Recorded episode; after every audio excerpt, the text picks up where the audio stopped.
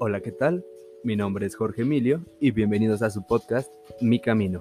El día de hoy tenemos una invitada muy especial. Voy a dejar que ella se presente, pero antes un fuerte aplauso. Muchas gracias, mi nombre es Andrea. Eh, ¿Quién soy? Pues un humano en busca de sentido de existencia. Eh, soy psicóloga, tengo 30 años y pues muchas gracias por invitarme. Gracias a ti por venir. Mm, bueno, para empezar, quiero que nos platiques un poco cómo entraste a este mundo de la psicología, cómo fue que, conociste, que te gustó, que, que, te llevó hacia estos caminos y, y pues adelante, ilústranos. Ok, bueno, pues algo muy importante, yo creo que en, siempre la pregunta inicial de cómo o por qué elegimos una carrera, ¿no? Creo que en psicología es la primera pregunta que nos hacen cuando entramos al salón. Y yo diría que el 90% de mis compañeros dijeron porque queremos ayudar a las personas. Y ese es un parte de bien importante porque si entras como con esa mentalidad de querer ayudar a los demás. Sin embargo, yo creo que conforme vas avanzando, te vas dando cuenta que hay una necesidad de igual manera en ti que te permite vislumbrar que ayudar a los otros es un bien común. O sea, si los demás están bien, probablemente yo estoy bien. Y conforme fue avanzando en la carrera, me di cuenta que tal vez el foco de atención más bien era yo. Era yo quiero ayudarme a mí misma, yo me quiero conocer a mí misma. Y si con esto posteriormente ayudo, bueno, tal vez al principio ni te das cuenta. A veces inclusive llegas a hacer como planes de, este, de trabajo y ni siquiera identificas qué estás haciendo o en qué puedes ayudar con haciendo actividades para niños o adolescentes. Pero sí, te vas dando cuenta que en realidad todo tiene un porqué y el, y el sentido más grande es que tenga como tu sello o que te permita descubrir algo en, en ti mismo y que lo puedas reivindicar con los demás. Ese es creo mi, mi inicio de historia. Muy bien. Eh, me contabas ahorita que teníamos una, una plática y te comentaba yo también que existen como muchos tabús alrededor de, de todo esto de, de, la psicología. Me gustaría que, que, habláramos un poquito sobre ello. Yo les comento a, a todos los que nos están escuchando que el, mi, cuando yo veo a la sociedad, la veo pero siempre hacia mi familia, es donde yo veo el reflejo de la sociedad. Entonces, para empezar en mi círculo, en mi familia cercana, lo que es mi mamá, eh, para ella siempre esto de la psicología es como uno de los tabús, bueno, lo era. Eh, era como, ¿y por qué vas y le cuentas tus cosas a un extraño? ¿Por qué vas y, y, le platicas a alguien tus cosas? Y pues estoy yo aquí, yo, yo te puedo escuchar, yo, yo puedo darte algún consejo. Y, y pues hay cosas que simplemente no puedes como contarle a tu mamá, que pues a veces hasta los papás son como el, el problemita ahí que, que te aflige. No sé si, si quieras comentar algo al respecto de, de cómo podríamos empezar a romper este tabú, cómo, cómo ayudar a, a los oyentes a, a afrontarlo. Les oyentes. Yo creo que es, es algo bien complicado, mmm, sobre todo el tema de los papás. Bueno, a mí tengo una experiencia como similar o de repente es una de las situaciones que también lo he vivido como con mi mamá, sobre todo. Que Obviamente ellos en todo lo que fue la crianza, pues intencionalmente no hacen cosas con el, el, fin de que tú tengas conflictos de adulto, ¿no? O que dañarte, así en sentido como muy, muy general. Sin embargo, yo le decía a mi mamá, es que cuando, cuando yo te hago como un, como un comentario, cuando hago como un reclamo, porque pues también es válido decirlo, obviamente está el hecho de que te hiero, te hiere que te diga que te equivocaste en alguna cuestión en tu crianza. O sea, de, de ti como madre hacia mí como hija. Sin embargo, en realidad no te estoy criticando a ti, o sea, no te estoy criticando a ti, Xochitl, te estoy criticando a ti en tu función materna. Pero obviamente tú no lo ves así, tú lo ves como, no, es que, ¿cómo me, si me estás criticando? Estás diciendo que yo no te di suficiente tiempo. ¿Cómo quieres que separe el yo mamá el, del yo persona? Justo ese es el problema, o esa es una de las dificultades para que las personas en general de diferentes edades, no solo gente adulta mayor, ¿no? Este, inclusive adolescentes o jóvenes, acudan a terapia. Y creo que algo que, que, lo que comentas es esta brecha de decir, bueno, si me tienes a mí, a ver, ¿qué haces con el psicólogo? Pues vas y le cuentas tus problemas, ¿no? En sentido general. Bueno, pues cuéntamelos a mí, yo te conozco hace años, yo te he criado, yo te puedo dar un buen consejo de papá. Yo te tuve aquí nueve meses, yo, yo te parí. Sí, y algo así que yo creo que todos escuchamos es el, es que yo ya pasé por eso. O sea, yo te puedo decir como, o sea, como para que no caigas de nuevo en eso, yo te puedo decir cómo, o sea, hazme caso. Pero la cuestión es que las experiencias son distintas. Como el tiempo es distinto, es decir, la sociedad es distinta, tú obviamente no quieres, probablemente quieres todo lo que tus papás desde antes de que tú nacieras quieren para ti. Y es eso con el tiempo, la realidad es que es bueno, es alguna vez me explicaba un maestro, es, es bueno desobedecer a los papás obviamente como papá le dices eso y es como que me va a desobedecer. O sea, ¿qué consejo te está dando tu profe? Eh? Dile que yo pago tus colegiaturas. O sea, y no en ese sentido como de, no en ese sentido de, ay, ráyale la madre de tu papá y dile que vas a llegar a las 3, 4 de la mañana. No, en el sentido de decir, ¿por qué si tú, por qué tus papás, ok, quieren el bien común? Perfecto. Pero ¿cómo van a saber ellos qué es bueno para ti si tú estás en pleno descubrimiento de ti mismo? inclusive de cosas tan básicas como una carrera o como quién te conviene o no te conviene. O sea, claro que los papás pueden hacer algún comentario, pueden tener esta comunicación abierta, pero jamás nadie puede saber qué es lo que más te conviene si tú ni siquiera sales de tu zona de confort. Y eso es inclusive salir de la familia, platicarle a alguien externo que no tiene absolutamente ninguna expectativa de si te va bien o te va mal. No porque no le importe, sino porque, bueno, él te va a estar escuchando. O sea, él no tiene un compromiso de, valor tal vez. O sea, claro que es importante un paciente, sobre todo cuando eres psicólogo y tienes casos, todos en general son importantes, pero sabes que hay casos complicados. No es que no te importen, pero no estás, ellos no están para cumplir tus expectativas, como tú tampoco las de ellos. Y eso es lo que permite que una relación psicólogo-persona pueda avanzar siempre y cuando los dos trabajen de la mano hacia cambios ¿no? importantes en, en la vida del ser humano. Muy bien, muchas gracias. Eh, otra, otra cuestión que me gustaría que platicáramos es cómo, cómo darnos cuenta de que ocupamos terapia. Porque, bueno, a mí, en mi caso, en, cuando empecé a ir en la universidad, pues yo en la universidad siempre era como muy alegre y así como muy dicharachero y echando chiste y, y así como siempre hasta siendo centro de atención y todo esto. Y había veces que les decía, es que voy a ir a terapia. O sea, pero ¿por qué? O sea, ¿tú para qué vas y te vemos muy feliz? O sea, pero pues como dice una canción de Javier Solís que había mencionado en otro capítulo, o sea, somos como, tenemos una careta a veces de payaso y no mostramos como nuestra realidad frente al mundo. Entonces, como en, en qué tipo de situaciones crees que sea como ya necesario ir? Porque yo siempre digo que todos necesitamos ir a terapia. O sea, siempre una cosa u otra, pero o sea, siempre es bueno, todos necesitamos ir a terapia. Vayan a terapia. Vamos a hacer un test de cuánto, cuántos problemas tienes para ir a terapia. No, de hecho, mira, es, es, bien, es bien curioso. Creo que la mayoría de las personas cuando acuden a terapia es porque enfrentan o están afrontando un problema muy complicado, algo difícil rupturas, problemas con los papás, crisis existenciales de trabajo, escuela, mm, crisis de identidad. Pero justo nos esperamos en ese momento en el que hay un quiebre con algo de la realidad. Algo no se ajustó a lo que teníamos, algo no es como queríamos y justo ahí decimos, no lo puedo resolver por mí.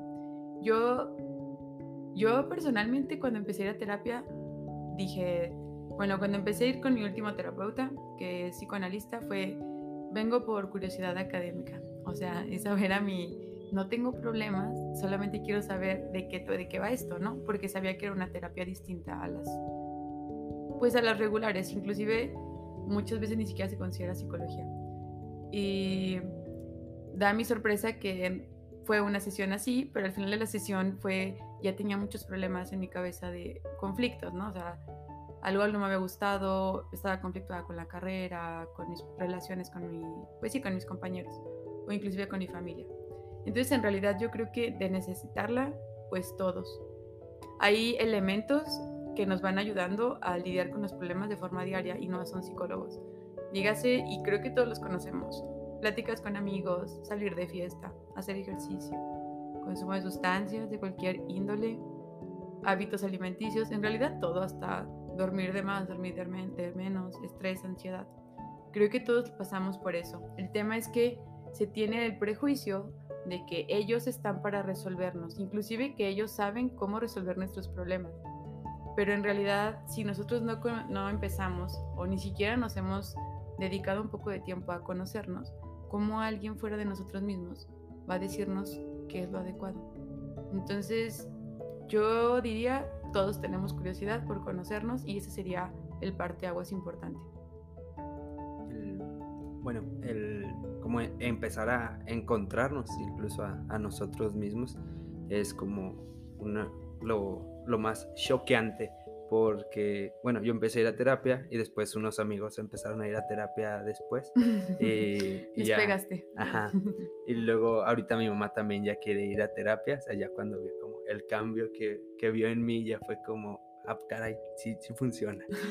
y, y, pero unos amigos llegaban a la primera sesión, primero iban muy emocionados, muy contentos, y al día siguiente que les preguntaba pues, que cómo les había parecido, decían, bueno, uno me dijo que bien, y el otro estaba como triste, enojado, no, no, no supo cómo definirme bien la emoción, pero era porque le dijeron como la realidad, o sea, lo, le quitaron la venda de los ojos y vio lo que en realidad estaba pasando y fue como un momento de, de, de shock el, el darse cuenta de que se estaba construyendo una narrativa totalmente diferente a lo que era como la realidad cuando empezó a conocerse a sí mismo, o sea, cuando vio de verdad como volteó hacia adentro y no simplemente se dejó llevar por, por lo que le decíamos nosotros, sus amigos o su familia y cosas así. Entonces, el, el empezar a conocerte a veces también causa como cierto conflicto y es por eso que a veces quienes empiezan a ir a terapia la dejan porque no están dispuestos a, a, ese, a ese precio. Sí, y es que en realidad eso lo puedes ver con cualquier hábito, ¿no? O sea, lo típico de principio de año, de toda la gente va al nutrólogo y al gimnasio. Los gimnasios están llenos. Porque claro que hay una motivación, o sea, hay una incomodidad y esa es la primera que identificas. O sea, no me gusta cómo me veo, ¿no? O sea, la gente cuando va, regularmente cuando tiene problemas como de su imagen corporal, de cómo se ve. Y claro, es tan incómodo que lo, lo más fácil es ir. El problema es mantenerse. Porque cuántas personas después de los tres primeros meses ya ni siquiera van al gimnasio o ya no tienen esa dieta tan rigurosa. Y claro, no hay varitas mágicas que nos cambien en ese sentido. Yo creo que considerando eso es que el permanecer, o sea, el que lo que realmente te da la pauta del cambio, uno, pues eres tú mismo, ¿no? Claro que las personas pueden percibirlo, pero pues en realidad lo importante es que tú lo vayas percibiendo en tus actividades diarias o con tus relaciones.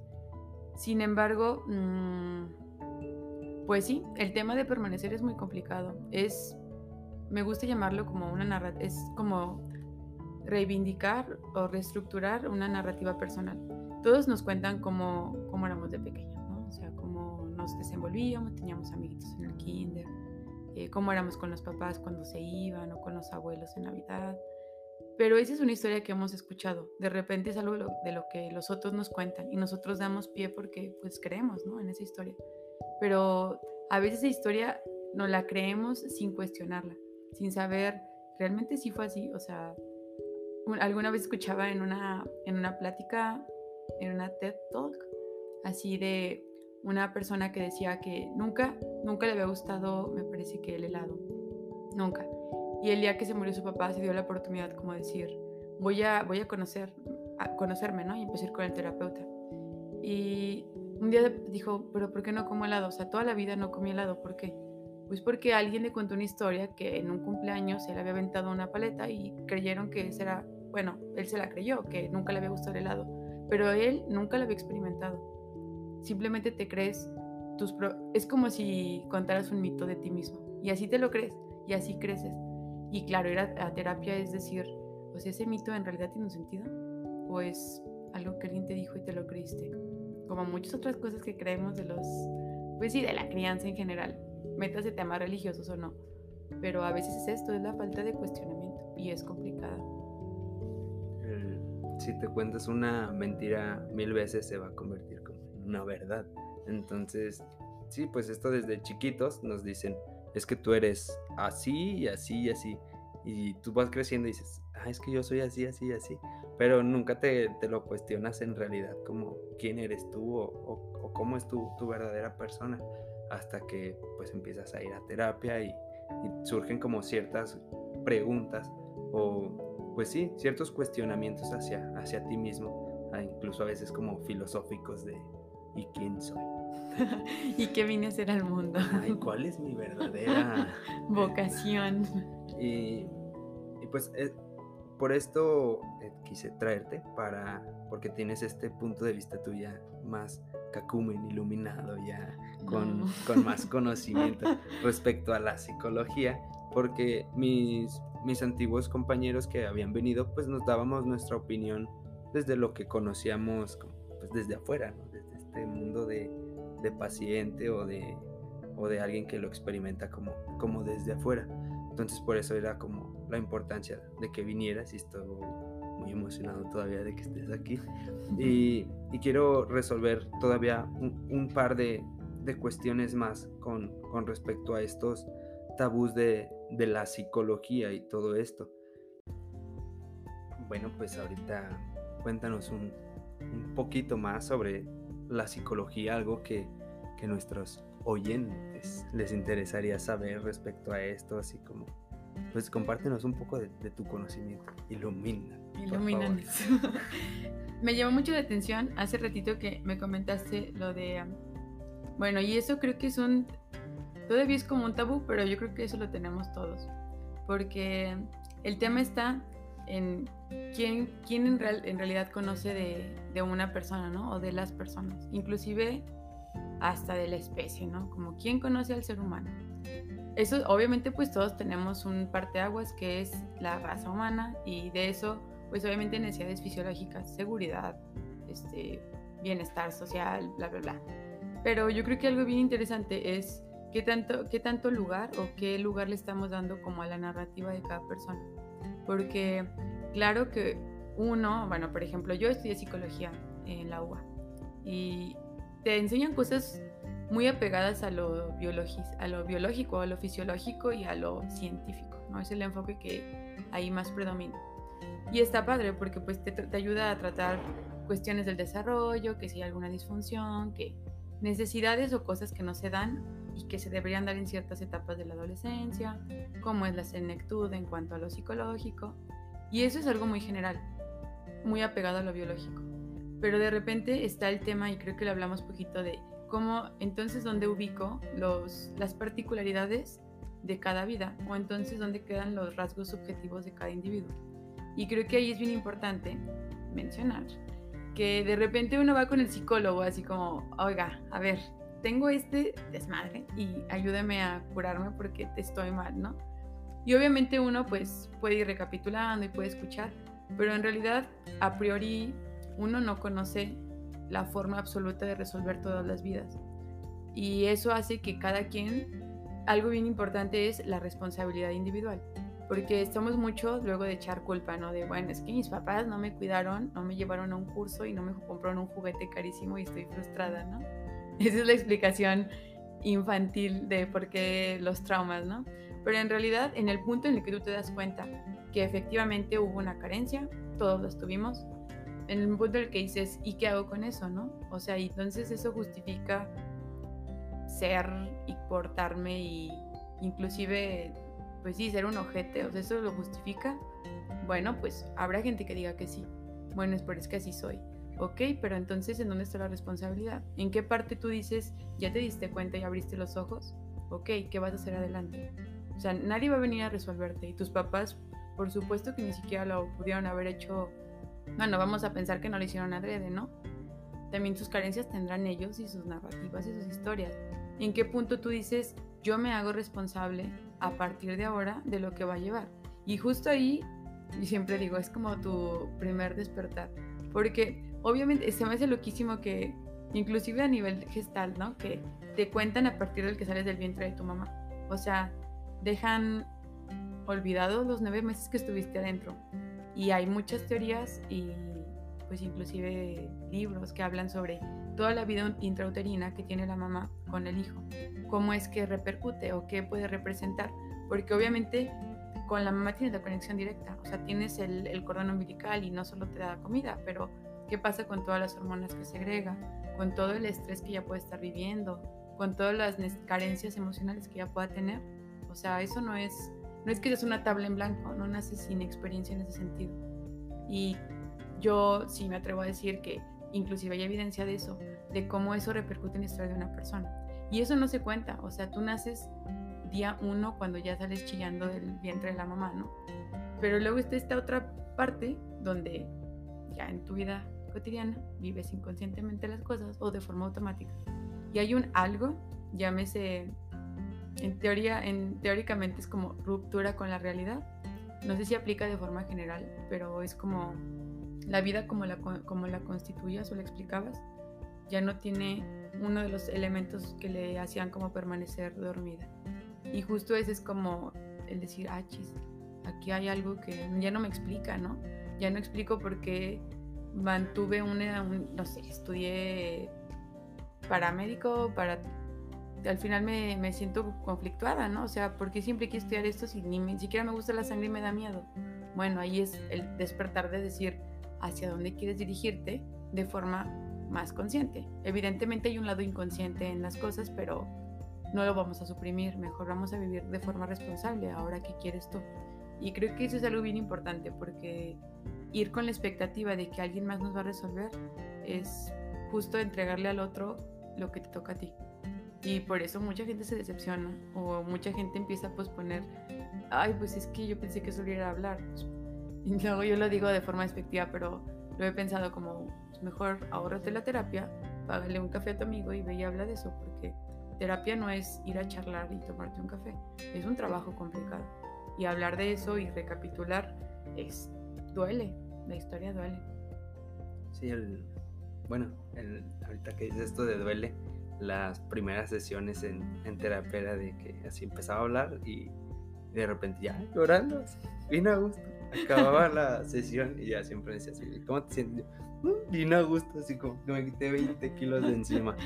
Y, y esto de hacerte responsable de tus emociones, de tus actos y pues ahora sí que de todo tu ser, hacerte consciente, hacerte presente y, y también es algo como que, que yo aprendí eh, con pues yendo a terapia y, y, también con estas cosas como de, de, yoga y empecé a leer como cosas budistas y empecé a como leer muchas cosas y con religión y todo esto siempre te mencionan como el hacerte consciente de, de ti y es algo que como que la sociedad ahorita no, no nos lo permite, o sea, como que somos a veces como robotcitos de que tenemos que creces, estudias algo y te pones a trabajar y generas dinero y compras esto y compras aquello y cuando ya compraste esto cámbialo porque ya sale algo nuevo y, y muchas veces no, no vivimos nuestra realidad, no, no nos hacemos conscientes de nosotros mismos y siento que también a veces eso está afectando un poquito como, como a todos. El, bueno, cuando yo estaba trabajando así como que trabajaba diario y no teníamos descansos y, teníamos que trabajar en Navidad y Año Nuevo y, esas cosas como de que, de que pasé de mi vida de, estudiante a, tener que trabajar incluso esos días eh, me, me, conflictuaron y decía es que esto no está bien, o sea, esto no es normal. no, no creo que el humano esté hecho para tener que estar trabajando tanto y no disfrutar pues la vida como tal. O sea, porque generas dinero, pero ¿a qué costo? O sea, que ni siquiera lo disfrutas al final. O sea, estás trabajando tanto que no disfrutas lo que tienes. Y, y pues se dice esta, esta frase trillada de, de, que no vas a ser feliz como con lo que deseas, sino eres feliz con lo que tienes. Y pues siento que la terapia ayuda a que te reconozcas primero a ti como lo más importante y a partir de ahí ya empiezas a resolver como los demás conflictos que, que vamos cargando, ¿no? El, bueno, me hago consciente de, de, esto que dices, de que tengo traumas desde la niñez porque no me compraron ese juguete que yo quería. Y, o sea, ya empiezas como a resolver esas cosas que parecen simples y puede que para alguien sea como algo como muy grande. Pero el empezar a hacernos conscientes de nosotros mismos es como algo importante. Y el otro es mantenerlo con el tiempo. Yo estudié cultura física y deporte y, y sí, o sea, para que veas un cambio en tu cuerpo con alimentación, ejercicio y descansando bien, tardas 12 semanas para ver un pequeño cambio, algo notable. Pero si lo quieres mantener, pues tienes que hacerlo toda tu vida y es un estilo de vida saludable. Y algo que no nos dicen en la carrera es la salud mental, o sea, no te lo mencionan como tal. Y es también muy importante, o sea, tiene que estar como, porque nos mencionan esta triada de comer, hacer ejercicio y descansar, pero en donde dejamos la salud mental, o sea, nunca te dicen como, pues ve a terapia. Y, y también es muy importante. Y me he dado cuenta de que con, o sea, si yo hubiera ido a terapia antes, cuando practicaba deporte, que era seleccionado en la universidad, o sea, me hubiera servido mucho a mí como persona y como deportista. Entonces, si mantenemos como en conjunto todo esto, podemos ser mejores en, pues, en todo lo que hagamos, ya sea en el trabajo, como hijo, como hermano, como pareja porque empiezas a conocerte a ti un poco más y, te vuelves pues a veces hasta mejor persona, si, si lo llamas así, de alguna manera. Y, creo que por eso es como la importancia de, bueno, la principal función por la que quise hacer el, podcast es para, para invitarlos a que vayan a terapia, que, que se conozcan. Hoy tenemos la opinión de una experta que nos dice que que sí sirve. Que sí, que sí lo usen. aprobada. Una amiga, es la, es la forma en la que estoy más feliz de gastar dinero y yo tampoco gasto todo tu dinero en psicólogos, relájate. Ajá, pero sí, una vez escuché a un, a un comediante, creo que era Nicho Peña, que dice que ya es canasta básica, o sea, es huevo, leches, frijoles y terapia. O sea, hay que agregarlo, hay que, hay que normalizarlo. O sea, ustedes que nos están escuchando aquí, viendo ahora, ah, este, de este, decidanse, anímense a, a, probarlo, pruébenlo, es terapia. Y está muy padre, pero se necesita valor, se necesita dedicación porque hay que trabajar en uno mismo. O sea, no es así como dices, no es nada más ir y platicar. O sea, para platicar, pues platica frente al espejo si quieres. Ahí están tus compas. Ajá, ahí, ahí están tus amigos. hasta te puedes ir a platicar con el borrachito de la colonia y te va a escuchar. Si le compras un tonalla, y lo tienes a él para que te escuche. Pero pues no es lo mismo que tener la ayuda profesional.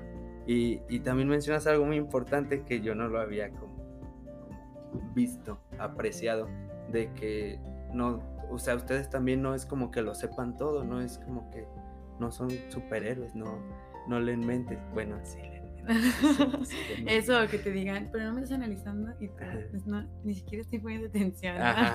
Yo cuando, cuando nos conocimos, que llegué a la fiesta de esta, de esta Carla, que me dice, ella es psicóloga, ella es psicóloga, y yo, ay no, me van a, me van a analizar ahorita. Pero pues no, cada quien en, en su fiesta. Estábamos en horario libre, no estábamos cobrando en ese momento. Sí, y también, bueno, e, ese día en, en la fiesta me acuerdo muy bien que, bueno, yo estaba escuchando mientras platicabas con, con otra chica, eh, que hablabas algo del, del amor.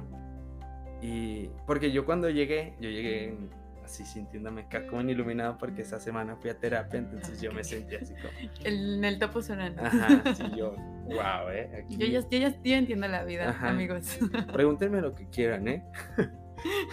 y, y llego y te escucho hablar y me quedé así como, órale, o sea, ella, ella sabe más que yo de la vida. Porque empezaste a hablar del amor y mencionaste que hay amor en, en todas partes algo, algo así fue lo que dijiste. Y me quedé con esa frase. En ese momento la, la, pensé, la, la digerí. Y, y sí es cierto, o sea, muchas veces ella te hablaba de una ruptura. Y, y pues las rupturas amorosas es a veces como lo que nos, nos empuja a terapia. En el 90% eh, de los casos.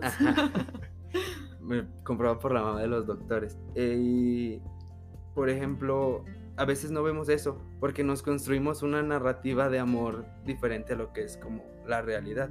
O sea, yo pensaba que el amor yo tenía que ser el príncipe azul y pues no, o sea, yo no tengo que ser el príncipe azul de nadie, ni tengo que estar salvando a nadie.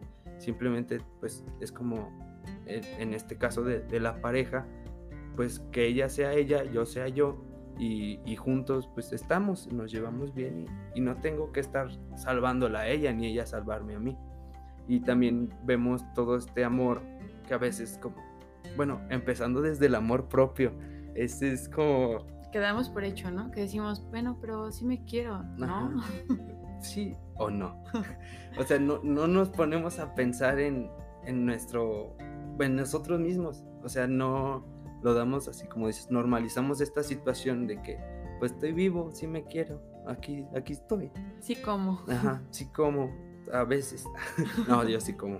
Este, y, y pues empezamos desde este amor propio y luego tenemos el amor de, pues de las personas que nos rodean. Tenemos amigos, familia, este, bueno, yo soy privilegiado y tengo a mis dos papás, tuve abuelitos, entonces siempre estuve como con este amor que no veía y, y muchas veces no, no nos hacemos como presentes de nuestra realidad y no volteamos a ver como, como ese amor que, que tú mencionaste en ese momento. Y, y ya, quería traerlo aquí a la mesa porque... Querías hablar del amor. Quería hablar del amor porque el amor es guau. Enamórense. Es el consejo del día de hoy. Aparte de ir a terapia, enamórense.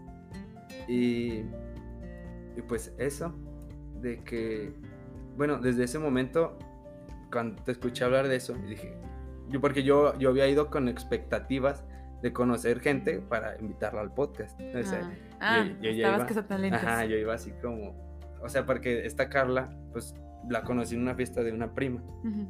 y me dijeron que era psicóloga. Y luego cuando me dijo que era su fiesta, dije, pues va a haber psicólogos, ¿no? Supongo, yo ¿no? creo. ¿Dónde pues, están sus tarjetas de presentación? Ajá, yo, yo, iba así como, pues a ver qué, a ver qué hay ahí. Gente, gente leída, dígase. gente talentosa ahí. Gente que sabe. Y, y ya llego, me, me, dice quiénes son los psicólogos y te escucho hablar. Digo, de ella tiene que estar en, en el podcast. Ella se ve que sabe. O al menos habla bonito, usa buenos verbos. Ajá, conjuga bien las palabras. Ahí. Mira, conjugó con pretérito muy bien. y, y, pues, de esto del, del, amor que dices que el 90% de, bueno, no sé si ese dato sea real, de que... Estadística. De, de esta estadística, pero sí creo que es otra de las cosas que, que nos empujan o a veces que nos hace como darnos cuenta de, la realidad, de esta ruptura de la realidad. Esto y la muerte también creo que es como otra de estas cosas que, que nos mueve el piso, que, que, nos hace cuestionarnos como personas y, y, de nuevo regresar a esta pregunta de si esa persona murió, pues yo también voy a morir. Y, y qué estoy haciendo en mi vida y qué voy a hacer o cosas así. Y es que está bien loco, fíjate, porque en realidad si, si lo empezamos como a analizar eh, las problemáticas, esa, ese número que te di, la neta, o sea, es tirar así la, la moneda al aire, ¿no? No es una estadística INEGI al 100. Pero si, te, si yo, bueno, al menos es lo que yo he podido como aprender en el transcurso de lo que llevo estudiando de la maestría, ¿no? Mucho de, en realidad hay amor en todo, o sea, aunque sea el tema de la muerte, o sea, es el amor o el aferrarte a la vida, ¿no?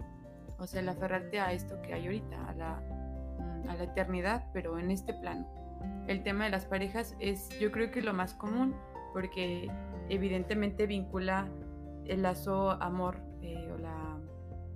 Pues sí, bueno, se usa, se usa esa palabra en psicoanálisis como el, la sexualiz sexualizar un, un, vínculo, ¿no? No en, el, no en el aspecto genital, sino también, pero en el aspecto como son dos personas distintas y tu expectativa con esa persona es que ese amor que supuestamente tú sí te das, alguien más venga y lo complemente, pero inclusive culturalmente lo que hemos escuchado de repente como que le, resta la importancia lo, al trabajo propio, es decir, claro que tú te quieres, o sea, eso ni siquiera a veces te lo cuestiona, y estás casi que incompleto y ocupas en, encontrar como la otra parte que te complemente. La media naranja. La media naranja. O sea, y está bien loco porque, bueno, dices, ok, y eso lo, lo puedo hablar desde un poco desde el psicoanálisis, que es la maestra que estoy estudiando.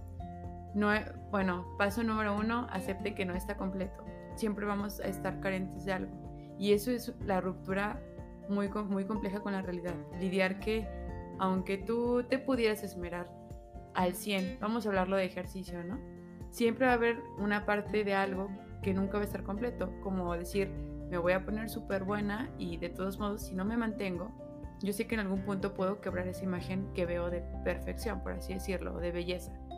Pero va a haber un punto de, no continuidad. Es decir, si tú no te mantienes ahí, no te vas a poder sostener todo el tiempo. O sea, esto se termina, como la vida, ¿no? O sea, hay un punto de ruptura, justo porque existen los contrarios, justo porque existe la vida, existe la muerte. Si no, ¿cómo distinguiríamos el estado? Inclusive con la felicidad, o sea, justo porque existen los baches en los que tocas fondo, existen estos picos mal llamados estados de felicidad que creemos que es plenitud siempre. Y cuando te topas que, pues no, o sea, no vas a estar siempre en el pico más arriba, porque inclusive usando la fisiología, el músculo que estuviera siempre estirándose o siempre activo se cansa.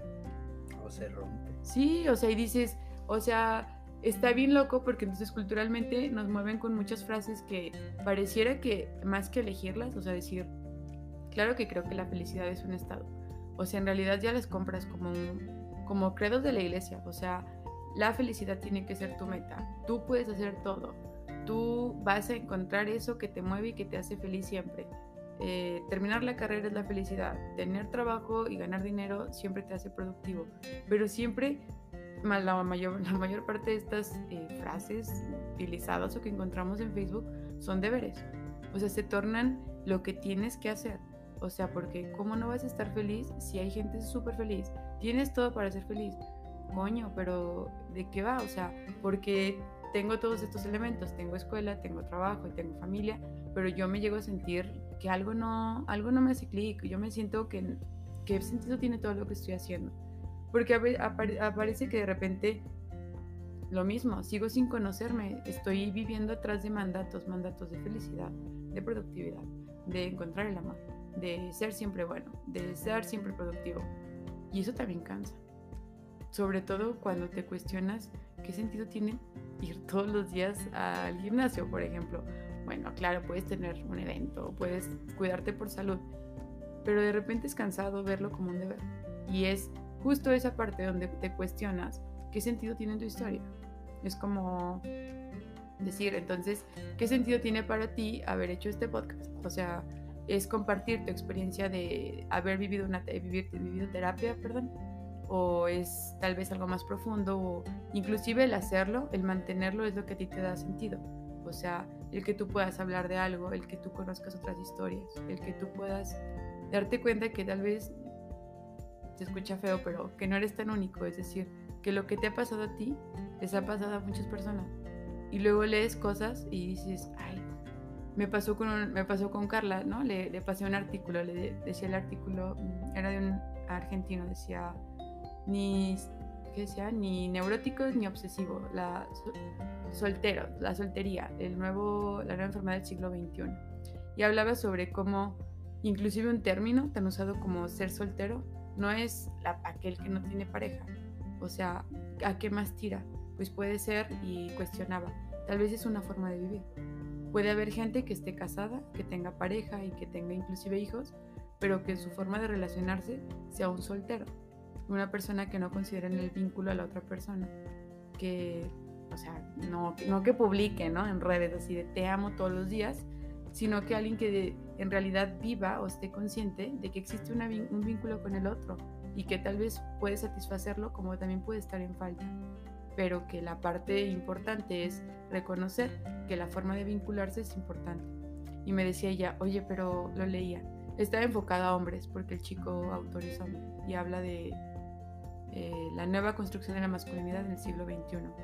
Y decía, me decía mi amiga, pero yo me identifico con algunas cosas. Y yo, pero también aplica para mujeres. Y yo, pues no sé, probablemente no, porque la concepción del hombre y la mujer a nivel sociocultural es distinta y a nivel personal pues, todavía es más distinta. Pero puede ser que algo tuyo se parezca mucho a lo que estás leyendo y que te haga o te haga clic inclusive en cómo te vinculas no como mujer, sino con el hombre. O sí como mujer, pero con el hombre y no contigo misma. Y eso es bien interesante, el darte cuenta que la forma como nos vinculamos o nos relacionamos, lo que compartimos, lo que escuchamos, lo que decimos, no solamente me acordé esto que mencionaste de tu carrera, ¿no? No solo es lo que comes, lo que duermes a nivel físico, es decir, la comida que ingiero eh, el ejercicio que hago. Es qué consumes con los oídos, qué consumes con la boca y qué sale, ¿no? ¿Qué producto está saliendo? Porque inclusive con la vista. Porque todo eso, aunque no es alimento, lo mismo que mencioné con la cuestión del el paso en el vientre de la madre, todo eso eh, también es alimento. En alguna forma es energía que se está consumiendo. Y la forma como tú lo introduces y lo entiendes en tu pensar o en tu forma de razonar, eso deja marca. Y eso sin, sin, duda alguna, pues hace una diferencia importante. Podrá ser que tengas más afinidad con algún tipo de música o con algún tipo de lectura, pero generalmente deja una marca, ¿no? Y subsiste. Y eso entonces, como te va explicando, que tú eh, no sé, tengas cierta forma de comunicarte o cierta forma de llegar a las personas, pues es importante. Y creo que también eso se deja mucho de lado. Pensar que solo lo que entonces es tangible de este mundo tiene importancia o relevancia a nivel individuo. ¿Qué pasa con lo que no se dice también, no? Eso de alguna manera pues lo expresas, pero se queda está bien, está bien complicado, ¿no? Porque lo, no lo expresa, se queda contigo, no tiene forma de cuestionarse. O sea, eso es un, es un credo, ya te lo quedaste. Y eso también, el no exponerlo. Claro que vea cosas muy personales que te tomen un tiempo, no tiene que ser con todos. Pero cuando no dejas que haya como esta comunicación o este diálogo, entonces es un monólogo. ¿Y eso de qué va? Y al fin y al cabo, pues somos seres que estamos en construcción. Y no quiere decir que, bueno, entonces cada vez que hable con alguien voy a cuestionar o voy a tirar a la borda todo lo que soy. No, pero al menos cuestionarte que no hay realidades absolutas, ¿no? Es una forma como tú percibes porque tú naciste con ciertos eh, rasgos o con cierta historia, pero que lo que me dice el otro es tan válido como lo que me dices tú. Que en ti no tenga sentido, que no tenga resonancia es otra cosa, pero no invalida la historia de nadie. Y creo que eso también es bien importante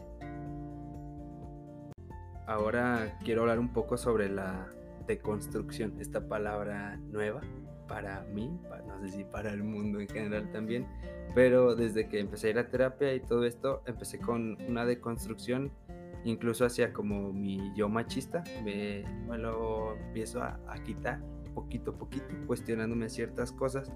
Y uno de los principales problemas que vi eh, era como mi main box, mi, mi, caja masculina, que no me permitía el, el, expresarme, que era mucho de lo, de lo que me como dolía de, de, la que por lo que necesitaba terapia, que no, no podía liberarme con otras personas, era como muy cerrado, porque yo como hombre me enseñaron que pues, los hombres siempre pueden, yo siempre puedo, y los hombres no lloran y, y estas cosas de que a veces no me las decían como tal, pero yo nunca veía llorar a pues ni a mis papás, ni a mi abuelo, ni a mis tíos. O sea, lloraban. tengo unos tíos que lloraban en Navidad porque se ponían borrachos, nada más. Ah, o sea, pensé que por los regalos. No, o sea, porque nada más en ese momento era cuando se abrían, cuando o sea, necesitaban de otras sustancias para poder como liberarse de, de todo el dolor que tenían.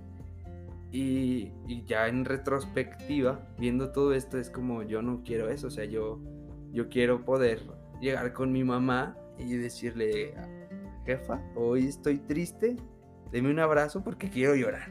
O sea, ya después de, de todo esta, de, este proceso que he llevado, es, es como lo principal que he visto, esta deconstrucción hacia mí personal, de, de poder expresarme con, con alguien, de poder abrirme y demostrar que, que soy una persona, que tengo sentimientos, que tengo emociones y que no tengo que estar feliz siempre. O sea, no tengo que estar demostrando algo que no soy ante todos ustedes. O sea, puedo ser yo mismo en todo momento, si es que así lo quiero, porque pues, también no con todas las personas se puede ser. No. Hay quienes no, pues no.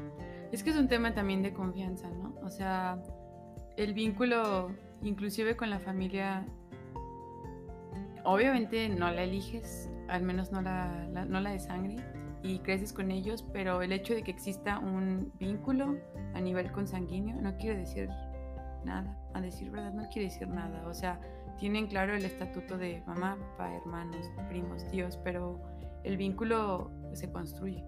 Es inclusive los casos en los que hay abandono, ¿no? O sea, por parte de la mamá o el papá, pues claro que hay un papá biológico, pero en construcción, mm, pues a veces no existe, no, no ese que conoces, puede ser, pues padre pueden ser muchas cosas y madre pueden ser muchas cosas también, puede ser un amigo, puede ser una carrera, la institución, alguna institución, bueno, muy variado, ¿no?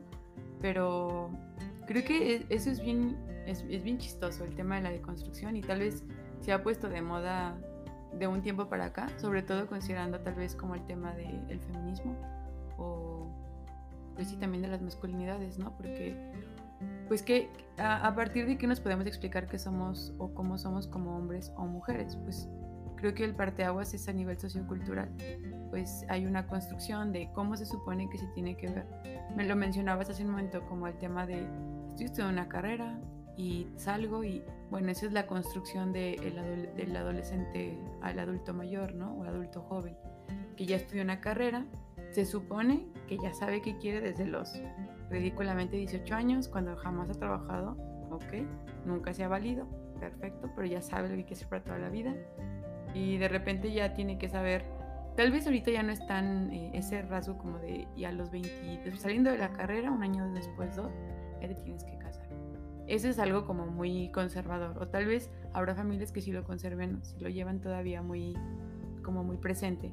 Pero creo que un tema de la deconstrucción, por una parte sí está el tema del género, de cómo nos hemos pintado o cómo nos han pintado que como mujeres tenemos que cumplir cierto rol, como mujeres, como esposas, como novias, pero también ante lo social, de exitosas, de todo lo puedo, de mujer y cuidadora, pero hombre también, porque la realidad es que también se les carga la mano en el sentido, pues podríamos decir igualitario, pero pues son en esquemas muy distintos. En los hombres, pues tiene que ser el que capaz de, llevar una familia y con una economía súper buena y casi casi en algunos casos que la mujer no, no trabaje, ¿no? Porque la mujer va, va a dedicarse al hogar, entonces tú puedes hacer billetes, porque entonces ella no la vas a poner a trabajar o sí. Y eso también es bien complicado, o sea, yo puedo hablar desde mi punto de vista como mujer y solamente en sentido general como qué tan complicado ha sido para mí. Por ejemplo, yo, mi carrera de psicóloga es mi segunda carrera. Tengo una carrera como paramédico y me dediqué eso mucho tiempo y viví en otro estado mucho tiempo y mi estilo de vida a comparación del que llevaba aquí o el que tengo ahorita pues era muy distinto porque vivía en Playa del Carmen, entonces era muy turístico. Y yo antes, bueno, yo allá era muy joven y vivía sola y hacía cosas que el estilo de allá me lo, me lo permitían, o sea, no tenía que preocuparme por familia. Y tal vez en mí nunca hubo como una inquietud tan, tan certera de si quería casarme o si quería una familia o inclusive hasta del éxito, pues para mí era mantenerme, vivir en la playa y pagar mis rentas. Eso era mi sentido de éxito. Y cuando me vengo, me regreso a Aguascalientes, me regresé a los 25 y el tema fue, de repente si es un choque con tu deconstrucción, porque allá es otras necesidades, otras prioridades, y yo estaba como muy tranquila, y acá pareciera, y eso es algo que tengo muy presente, que de repente las, los requerimientos de vida en ciudad es que tengas un coche, y que tengas una casa, y que tengas una pareja, y que yo así lo siento, o al menos tal vez no es a priori, no es la sociedad sola la que me lo pide, pero pareciera que aquí tienen sentido otro esquema de valores, que allá pareciera que era distinto por el estilo de vida que tenía. Entonces, mi esquema o mi concepto, mi concepto como mujer allá, al llegar aquí de repente era, ay, pues es que ya estoy más grande. O sea, inclusive al entrar a la carrera, yo decía, ay, pero se supone que yo a los 25 ya debería que tener una carrera, haber salido y tener dos años de experiencia en una carrera. Y la verdad es que estaba entrando un campo totalmente diferente y tampoco estaba tan segura de qué iba a pasar. O sea, estaba muy insegura y estaba inclusive incierta de la carrera. Y bueno, pues ya, ¿no? O sea, pasó toda la carrera y sí, en muchos momentos de la, de la, pues de mi terapia me vino esta pregunta como, bueno, entonces, ¿qué es ser mujer? O sea, es bueno, puedes decir, ay, pues ser mujer es ser femenina. Pues no, o sea, en realidad en este punto el ser femenina no me define como mujer. El tener hijos tampoco, tener pareja pues tampoco. En realidad es una construcción que sí está relacionado con lo que yo percibo desde mi mamá, tal vez mi figura materna, con mis amigas, pero también yo que voy a aportar como mujer a todo esto. Tiene también total relación con las figuras de identificación, en este caso, la, bueno, en mi caso pues mi mamá, ¿no? Porque pues sí estuvo presente. Pero por ejemplo en el caso de los hombres, pues el papá. Si no estuvo la mamá del papá, entonces ¿con quién te identificas? Con lo que crees que es una mamá o con lo que crees o como crees que lo es una mamá o un papá. Y justo ese es el deber, de repente, ¿no? El, lo que nos dicen que tenemos inconsciente o de forma pues sí, como tácita, ¿no? Pues es que si mi mamá trabajaba todo el tiempo y ella podía con todo, tal vez eso es lo que yo entiendo como mujer. Y al no sentirme en ese canal, pues de repente la culpa puede aparecer. Pero justo la deconstrucción es casi que sacar de raíz el pasto que germinó en ti y decir, ok, palabras tan sencillas como entonces tú qué entiendes por pareja, para ti qué es. No, pues es que mis papás, Claro, ese es tu vestigio, ese es como tu historia anterior, pero tú cómo lo vas a construir o cómo lo quieres entender, porque entonces estás totalmente seguro de querer llevar una relación como la que, o lo que entendían tus papás por ser matrimonio o esposos. No, pues había algo que no me gustaba, ok, entonces tú qué quieres hacer. Y claro, con el paso del tiempo esto puede cambiar. Y con la experiencia, por supuesto, pienso que también. Pero el tema es desarticular esto. Habrá cosas que sí te gusten y que tengan un fundamento y, que te permitan, o sea, te den ánimo, pero habrá cosas que sea más la como el deber o la culpa o el bueno, pues lo vengo haciendo así 20 años, ¿cómo quieres que lo cambie? Pues bueno, pues ahí es el momento difícil de, de construir y resignificar las palabras. Y con el paso de las palabras también está tu narrativa y tu entendimiento. Está, es esto, ¿no? O sea, las palabras, justo las que se articulan, pero también las que no se articulan, justo todo esto da una formación que es lo que tú eres. Y esa construcción personal es la chamba que tenemos con nuestros vínculos diarios, inclusive con personas o con actividades, como el trabajo, ¿no? O sea, el trabajo en realidad es algo que yo creo un súper gratificante. O sea, a nivel de que recibes dinero de lo que estás haciendo. Muchas veces no tenemos la oportunidad de elegir al 100 en qué nos queremos desarrollar profesionalmente o laboralmente, tal vez profesionalmente sí, laboral no, pero de una u otra manera creo que la salvación está en que al menos algo de lo que tú hagas como proyecto lucres o no en ese momento con ese proyecto, pues te permita, ¿no? Sentirte realizado, al menos un poco. Le da un sentido de vida distinto. pues también esto de definir el éxito, o sea, qué es el éxito, y, y lo mencionas y hasta es curioso que hay un éxito en lo que es la zona de la playa y un éxito en lo que es como, pues ya más como ciudad, ¿no? Allá tu éxito era, pues, sobrevivir, casi de hecho, o sea, eso era un éxito para ti, tú así eras feliz. Y llegas aquí y es como, eh, ¿por qué no te has casado? O sea, ¿por qué no tienes hijos? ¿Por qué, ¿por qué no traes un carro ahorita? Y, y es como enfrentarte también contra, pues, como lo que te dice la sociedad lo que te dice como pues las redes sociales, eh, la televisión y, y, toda esta, esta información que, como mencionabas también, el de sé feliz, sé feliz, compra esto para que seas feliz. Y, y, pues muchas veces hasta los comerciales es como, si compras este producto, míralo, él se ve bien feliz, si lo compras tú también vas a ser feliz. Marketing.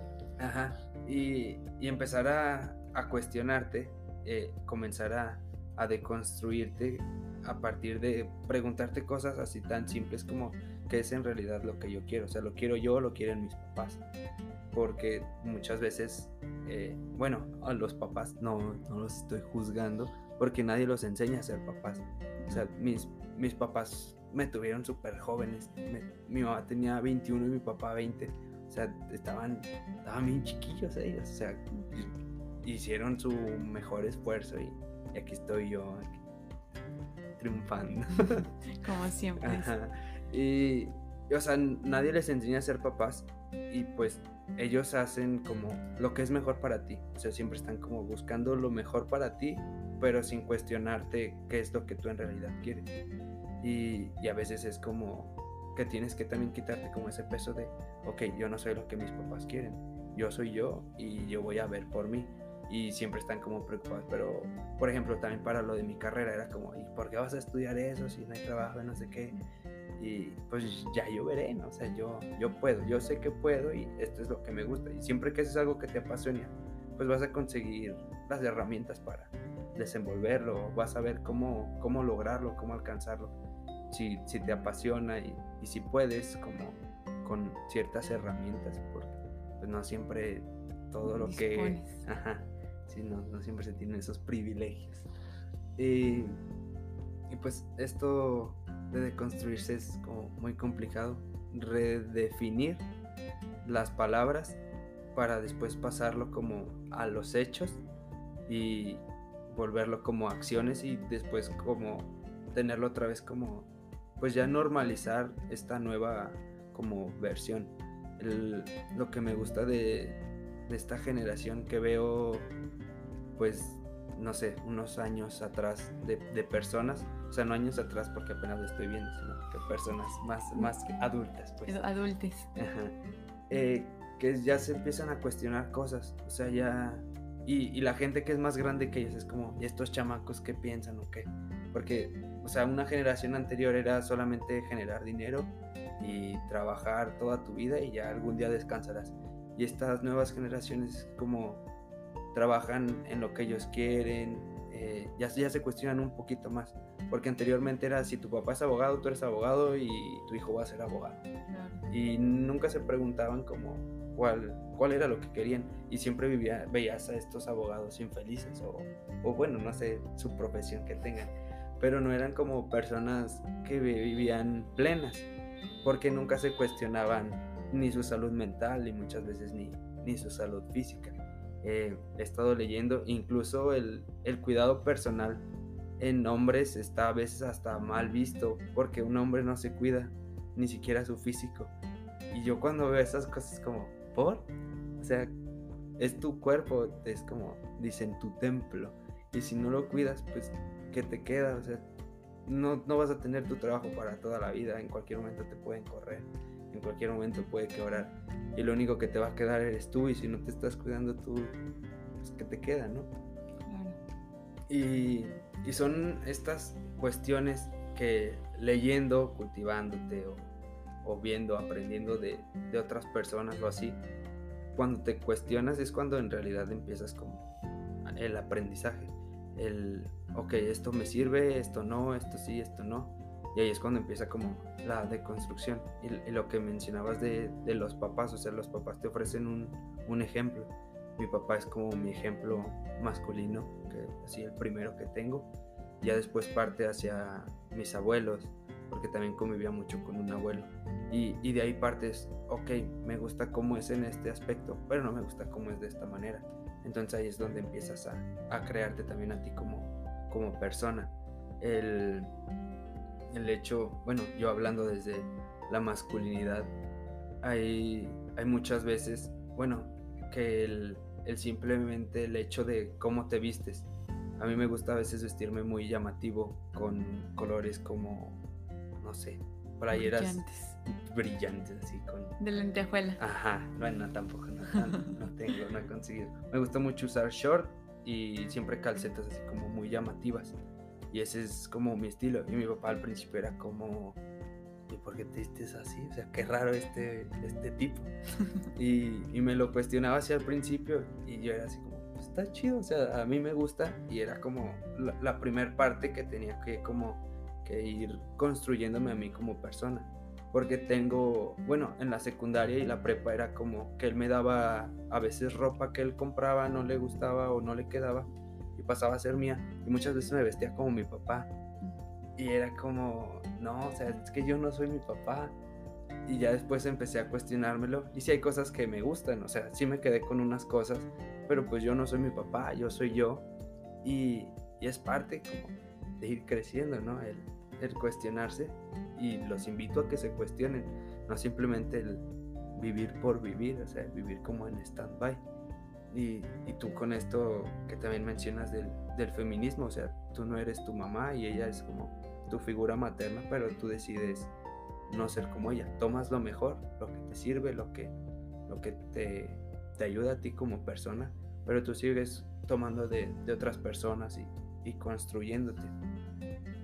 Y, y, esta es como esta generación que se, que se está cuestionando todas estas cosas. No sé si sean buenas o malas, porque pues, ya nos lo dirá el, el, el, el futuro. El futuro. Ajá. Se trata de llegar al, al, futuro con la menor vergüenza posible, lo dice Diego Rosarín, una, una cosa así menciona. Pero pues sí, o sea, ir, voltear al pasado y, y decir, ay, hijo. O sea, yo a veces me volteo a ver, tengo 23 años y veo a mí yo de secundaria y digo, ay, no, qué horror. veo a mí yo de prepa y digo, bueno, ahí ya más o menos. Veo al de la uni y hay cosas que digo, no, mijo, no, ¿por qué haces eso? O sea, pero es parte de crecer y, y, pues es eso, no quedarse estancados, no, siempre estar como eh, conociendo cosas, personas, conocer personas te, te ayuda mucho.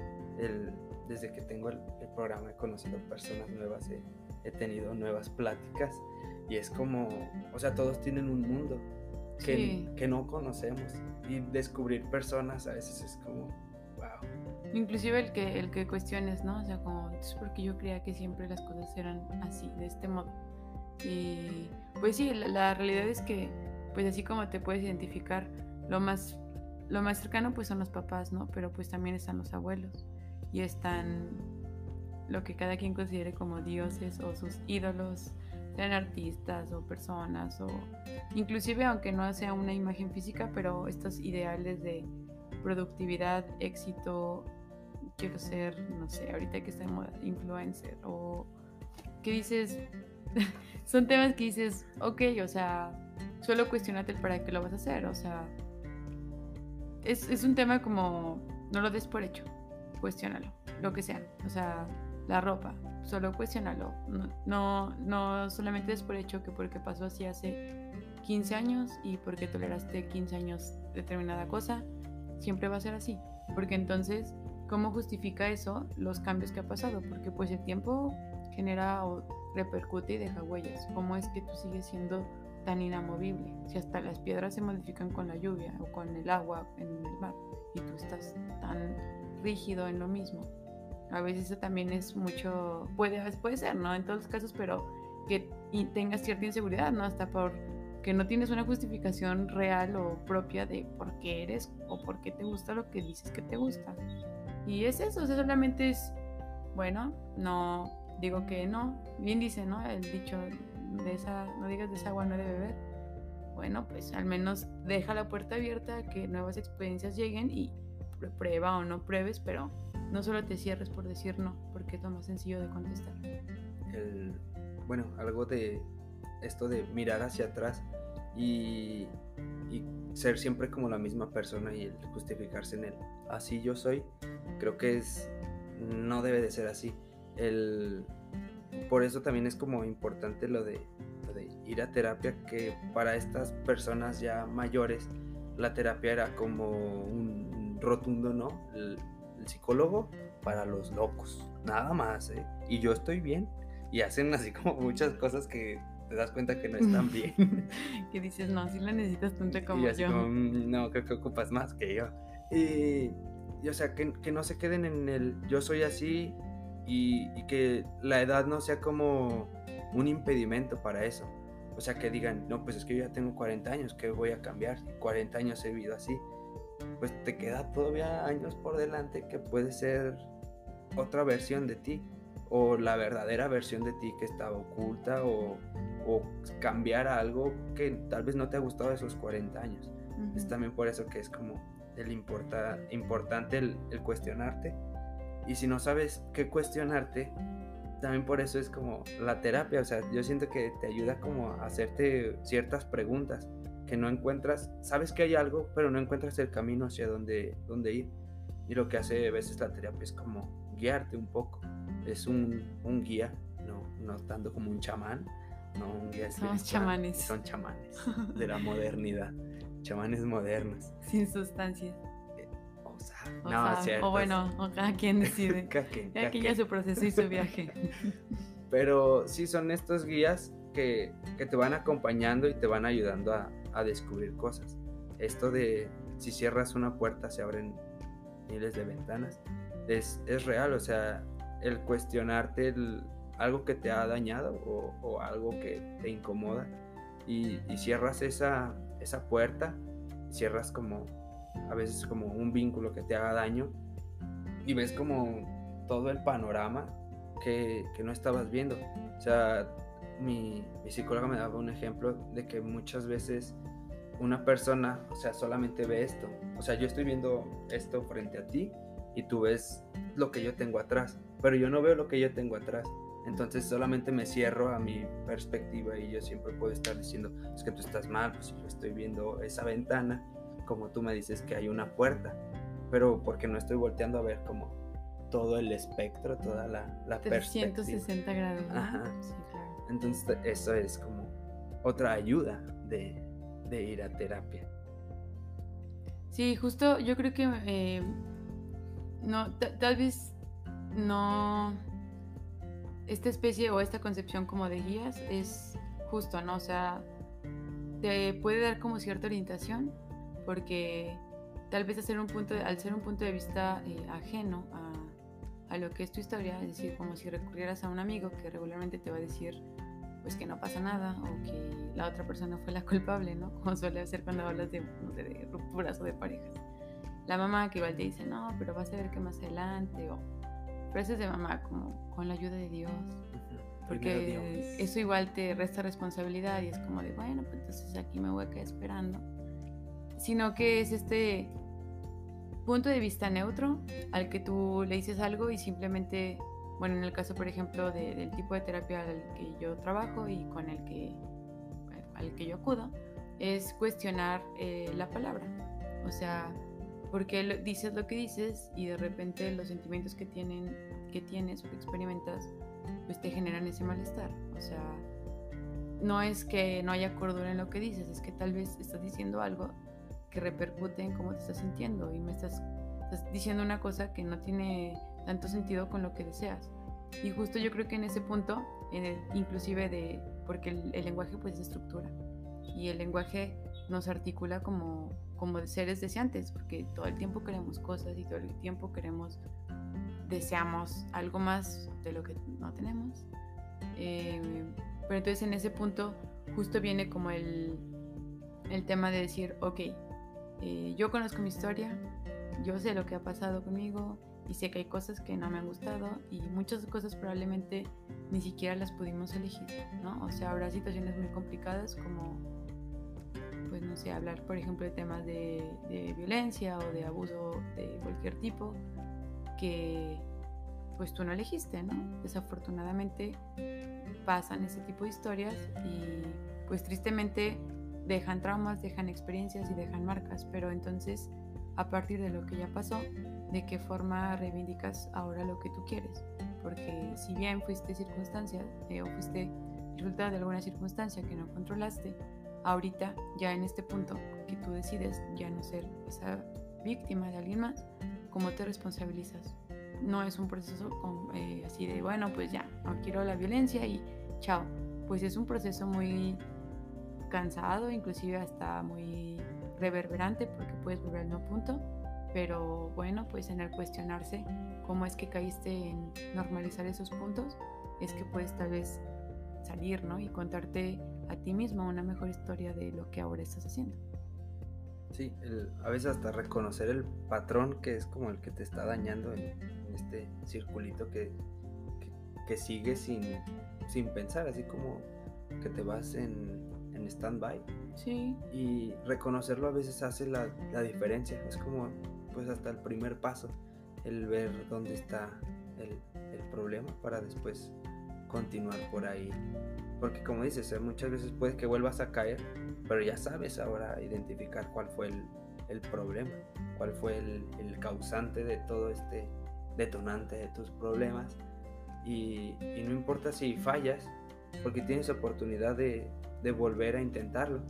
y si vuelves a fallar puedes intentarlo de nuevo y no, pues no rendirse simplemente porque fallaste otra vez, sino volver a intentarlo porque tienes un día un día después, o sea, puedes ir un día a la vez. Pues. A ver, ahora una, una frase.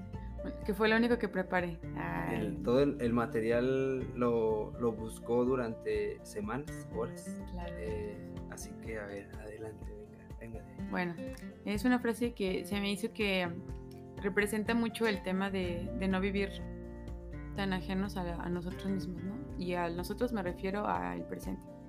Eh, es de un, de un, ya esta persona ya me va a tener que lo stalkeo, pero no, es un psicoanalista, filósofo argentino. Dice, los únicos proyectos a futuro que importan son los que empiezan a disfrutarse en el presente.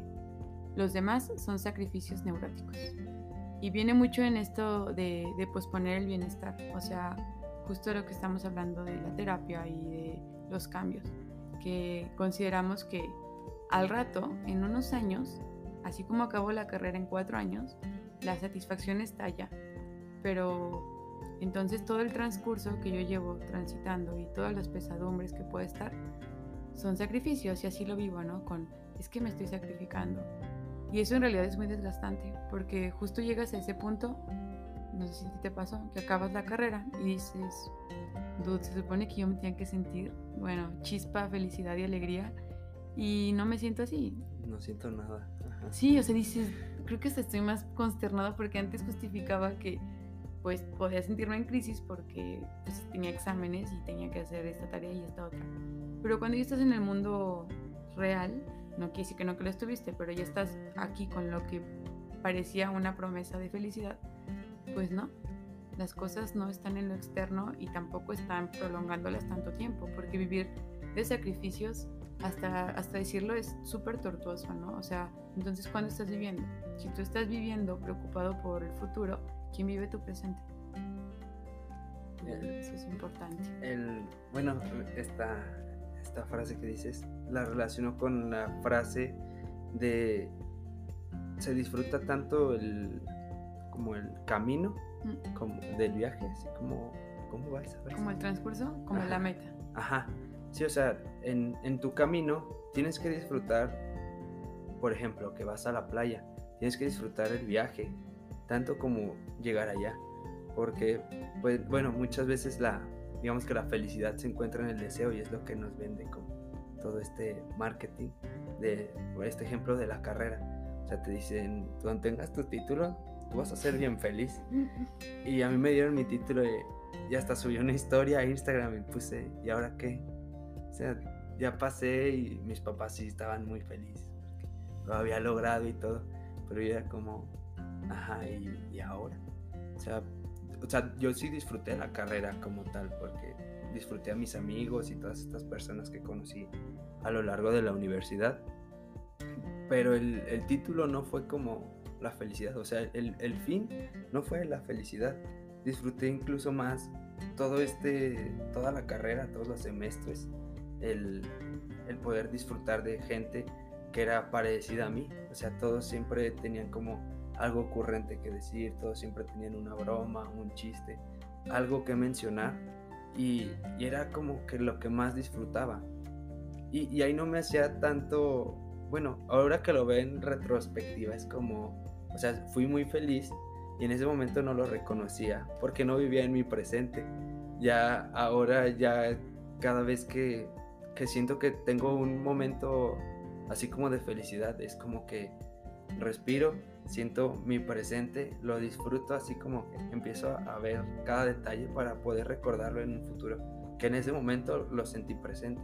Incluso ya hasta los días como tristes, ya es como que los acepto. Los acepto como porque antes los rechazaba como, yo no puedo estar triste, ¿cómo voy a estar triste si tengo todo esto? O sea, tengo familia, casa, tengo dos piernas, dos manos. Y, y siempre era como que te dicen, es que no puedes estar triste, porque hay alguien que está peor, ¿eh? Siempre. allá en África, mira. Ni comen. No tienen que comer. Y ves a que el Señor no tiene una pierna, no tiene casa, ¿tú por qué vas a estar triste? Y, y, y pues ellos, o sea, como que no tienen la, mi visión del, del mundo. Eso que decías de que, pues, ni siquiera te dejan estar triste porque, Claro. no sé, la sociedad siempre es como, sé feliz. Sí, es deslegitimi- deslegitimizar cualquier vivencia personal, ¿no? O sea, claro que hay gente que le está pasando mal, pero entonces solo porque todos los demás lo puedan pasar mal, entonces lo tuyo se suprime. Y justo esto viene inclusive de, de sentir que alguien más tiene el conocimiento o que alguien más en realidad sabe cómo vivir, cuando en realidad, bueno, pues hemos llegado hasta este punto igual nadando como podemos de perrito y a veces nos ahogamos y salimos, pero pues en realidad el- la experiencia que nosotros hemos alcanzado al llegar a la edad que tengamos, pues no fue en vano, ¿no? El tema es, no es malo lo que ya pasaste, o sea, puedes cuestionarlo, pero ya pasó. O sea, lo importante es, porque utilizamos mucho este tengo que, tengo que, no, o sea, en realidad podrías no tener que hacer nada, pero entonces cuestionate por qué todo tiene que tener ese, ese verbo, o sea, por qué es tan importante el tener como si fuera ese deber de alguien más que viene y me dice y porque suprime lo que tú quieres, tanto que no disfrutas porque tienes o disfrutas a fuerzas porque tienes que hacerlo, igual y tú no lo quieres hacer y es parte de hacer válida tu historia, ¿no? Y pues solo tú lo, lo sabes porque pues solo tú lo has vivido, pero pues siempre acudir a terapia te da este punto de vista o perspectiva ajena a ti que te, como esta voz que te cuestiona en neutro, ¿no? sin, ju- sin juicio, decir, bueno, entonces, ¿para dónde vas? Si me dices que quieres todas estas metas, pero te quedas estancado, entonces, ¿qué va, no? O sea, ¿a dónde te quieres dirigir o de qué forma vas a llegar? Instantáneamente no vas a llegar hasta arriba. Tiene que haber un trayecto y ese trayecto nada más lo puedes construir tú. Fácil o difícil, lo puedes hacer, pero tú. Sí, el, el camino siempre termina siendo personal. Nosotros decidimos hacia dónde queremos ir, no tenemos que, sino queremos. Es otra, otra cosa importante. Yo también lo vi en terapia, el tienes que o quieres, o sea, como definir qué es lo que en realidad quieres y no lo que pues te impone alguien más. Y, y sí, el, el camino es personal. Cada quien viaja hacia donde quiere, cada- con base a sus objetivos, pero no estamos solos. O sea, esto también del que tenemos amor en todas partes, es de que siempre estamos rodeados de cosas, de gente, de... Pues es un camino individual, pero no solitario. Es algo que me gusta pensarlo. Y porque para empezar el, ir solo me hace responsable a mí de mis decisiones y mi accionar. Pero no voy a estar solo porque tengo gente que me rodea. Entonces me hace sentir hasta amado, pues, por, por todas estas personas. No sé si quieras hacer otro comentario, mencionar algo más. Pues que igual todos se cuestionen, nos cuestionemos, eh, sea la edad que tengamos, la profesión que tengamos. No quiere decir que por cuestionarnos quiere decir que toda la parte de nuestra historia ya vivida o que estamos viviendo esté mal. Simplemente quiere decir que estamos interesados en, no sé, en verificar, en autentificar Redefinir. Sí, simplemente si lo queremos seguir haciendo así, si queremos hacer algún cambio. Y creo que es eso, ¿no? Es importante no sentirnos como inamovibles. Eh, esos abs- absolutismos fuera de hacerte parecer como una persona que sabe lo que quiere. Y eso en realidad a quién le importa parecer que sabes lo que quieres. Tal vez no, tal vez apenas vamos paso a paso y eso es importante. O sea, aunque no sepa lo que quiero hacer el- los siguientes 40 años, pero sé a dónde quiero llegar la próxima semana, eso al menos me deja planear. Si es a corto plazo, de tener a corto plazo a no tener nada, yo prefiero al menos irme guiando por lo que yo considero importante para mí, que tener un par de proyectos que me puedan generar dinero o me puedan generar estatus, pero no pertenencia. Y pues la pertenencia es, es importante, ¿no? Es lo que nos va redefiniendo y nos hace tal vez no, no más libres, porque tal vez nos meteremos a otra discusión, si somos o no somos libres, pero al menos más, más nosotros y menos lo que sea que alguien más dijo que éramos. Sí, un poquito más autónomos, creo. Sí, Eh, y pues sí, el, el cuestionarse es como la primera herramienta que tenemos que, que adaptar a, a, nuestras vidas y redefinir como las cuestiones que no nos hayan gustado de nuestro pasado. Porque como dices, o sea, no somos una piedra y hasta las piedras cambian y no importa la edad porque los viejos los cerros y reverdecen.